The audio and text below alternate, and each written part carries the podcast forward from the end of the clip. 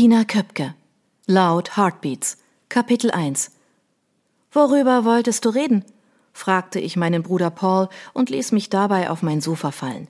Bubbles, meine Golden Retriever Hündin, legte ihren Kopf auf das weiche Leder und wartete auf die Einladung zum Hochspringen, die ich mit einem Klopfen auf das Polster aussprach. Sofort hüpfte sie rauf und kuschelte sich in die Ecke. Wie damals schon, als Paul und ich noch zusammen in dieser Wohnung gelebt hatten, zog er den bequemen Sessel vor.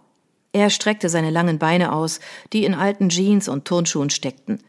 Zuerst will ich wissen, wie es dir geht. Skeptisch schob ich eine Braue, lehnte mich zurück und verschränkte die Arme vor der Brust. Wenn er schon so anfing, war irgendetwas los, das mir nicht gefallen würde. Warum? Sein Schmunzeln erinnerte mich an unseren Dad. Zum Glück hatte Paul nur die wenigen guten Eigenschaften von ihm geerbt.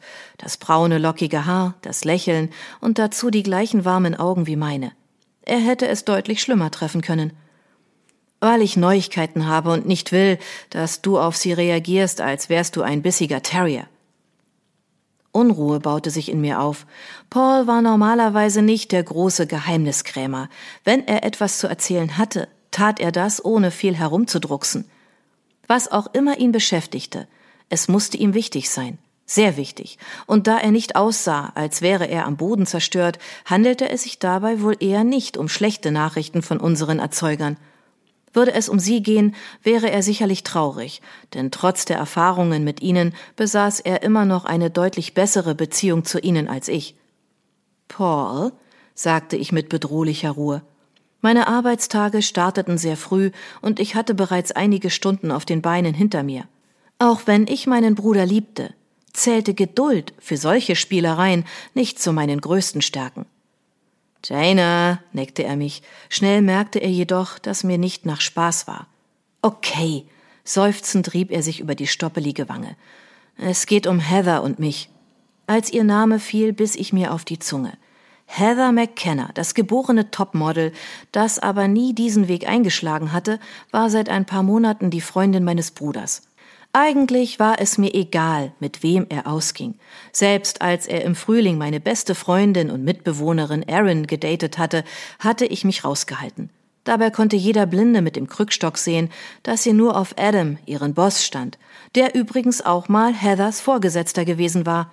Außerdem hatte sie mit ihm, vielleicht oder mit großer Wahrscheinlichkeit, eine Affäre gehabt. So richtig blickte ich bei den ganzen Beziehungsthemen nicht durch, zu kompliziert, zu aufwendig. Meistens hielt ich mich aus den Liebesproblemen anderer heraus, aber in letzter Zeit fiel mir das immer schwerer. Es betraf zu viele Menschen, die mir am Herzen lagen. Alle stürzten sie sich in Romanzen. Möglicherweise hatten sie irgendetwas ins New Yorker Grundwasser gemischt. Das würde diese Gefühlsverwirrungen durchaus erklären. Ihr habt euch getrennt, stimmt's? Ich kniff die Augen zusammen und musterte Paul. Er sah nicht unglücklich aus, aber meine Frage hinterließ einen verblüfften Ausdruck in seinem Gesicht. Oder etwa nicht? Nein, erwiderte er gelassen, wir sind noch ein Paar. Ich habe sie gestern Abend sogar gefragt, ob sie mich heiraten will. Der letzte Satz wirkte wie ein Blitzschlag auf mich. Heiraten? Ja, Paul lachte. Es erheiterte ihn immer, mich aus der Fassung zu bringen. Falls es dich interessiert, Heather ist mir um den Hals gefallen und hat Andy zehnmal gesagt, dass sie es kaum erwarten kann, Mrs. Campbell zu werden. Ich hörte ihm gar nicht mehr richtig zu. Mein Bruder würde heiraten, ausgerechnet Heather, wobei das nicht einmal der Punkt war, der mir so sauer aufstieß. Ich hatte nicht wirklich etwas gegen sie, vor allem nachdem sie ihre künstlich aufgesetzte Art abgelegt und bewiesen hatte, dass sie ein durchaus netter Mensch sein konnte, wenn sie es denn wollte. Nein, jede Frau wäre mir recht, solange sie Paul glücklich machte. Es ging allein um den Umstand, dass er überhaupt plante zu heiraten. Wir waren die Kinder zweier karrieregeiler Egozentriker, die in ihrem Leben alles erfolgreich über die Bühne brachten. Operationen, Gerichtsverhandlungen, selbst wir erschienen, zumindest äußerlich, ziemlich gut geraten. Aber ihre Ehe? Die hatten sie mit reichlich öffentlichem Tamtam ebenfalls auf eine gewisse Art erfolgreich in den Sand gesetzt. Der Rosenkrieg zwischen ihnen hielt fast zwei Jahre an, und es fiel mir schwer zu glauben, dass Paul tatsächlich den gleichen Weg einschlagen wollte wie sie. Hatte er nichts von unseren biologischen Vorbildern über das selbst auferlegte Verderben gelernt? Jaina? Pauls braune Augen musterten mich. Oh, sorry. Ich sprang auf und stürzte auf ihn zu, um ihn fest in die Arme zu schließen. Etwas überrascht erwiderte er die Geste. Ich gratuliere dir, oder besser gesagt euch, korrigierte ich mich. Jetzt war aus ihm endgültig ein euch geworden, und zukünftig würden die Grenzen seiner Individualität immer mehr verschwimmen. Wie konnte er das und seine Freiheit so einfach aufgeben? Du freust dich? Na sicher doch. Ich klang für meine Verhältnisse viel zu euphorisch, aber ich war gerade nur zu extremen Gefühlsäußerungen fähig. Entweder ich schwieg, als hätte er mir den Tod einer geliebten Person mitgeteilt, was dem erstaunlich nahe kam, oder ich strahlte vor Freude wie ein Atomkraftwerk. Ich wählte das Atomkraftwerk, denn genau das verdiente Paul. Von allen Menschen, die ich kannte, lag mir sein Glück am meisten am Herzen. Es wäre unfair von mir, ihm diese Entscheidung zu versauen, nur weil ich in Gedanken allmählich in den Notfallmodus abdriftete. Das ist schön, gestand Paul, nachdem wir uns voneinander gelöst und ich mich wieder auf meinen Platz gesetzt hatte. Wir haben nämlich eine Bitte an dich. Okay? Paul rutschte an die vorderste Kante des Sessels, die Hände ineinander gefaltet. Würdest du Heathers Trauzeugin werden? Ich blinzelte. Wir kennen uns kaum. Ich weiß. Pauls sanfte Gesichtszüge verfinsterten sich. Sie hat nicht viele Freundinnen. Genauer gesagt, Niemanden. Nur Aaron aber. Es kam uns etwas unpassend vor, sie zu fragen. Das verstand ich. Nach dem ganzen Beziehungsheckmeck hätte ich auch davon abgeraten, egal wie sehr sich Aaron und Heather inzwischen mochten. Trotzdem gab es kaum etwas, das ich weniger wollte, als die Trauzeugin zu spielen. Ich hasste alles um Hochzeiten herum und zog es bei Einladungen meist vor, zeitnah die Bar zu plündern und so schnell es ging zurück in mein Hotelzimmer zu verschwinden. Nun eine so wichtige Aufgabe zu übernehmen, mit absoluter Anwesenheitspflicht bis zum bitteren Hochzeitsfeierende, gefiel mir nicht. Klar, gerne, stimmte ich zu, all meiner Abneigung zum Trotz. Ging es hier nicht um irgendeine alte Bekannte aus der Highschool, sondern um Paul.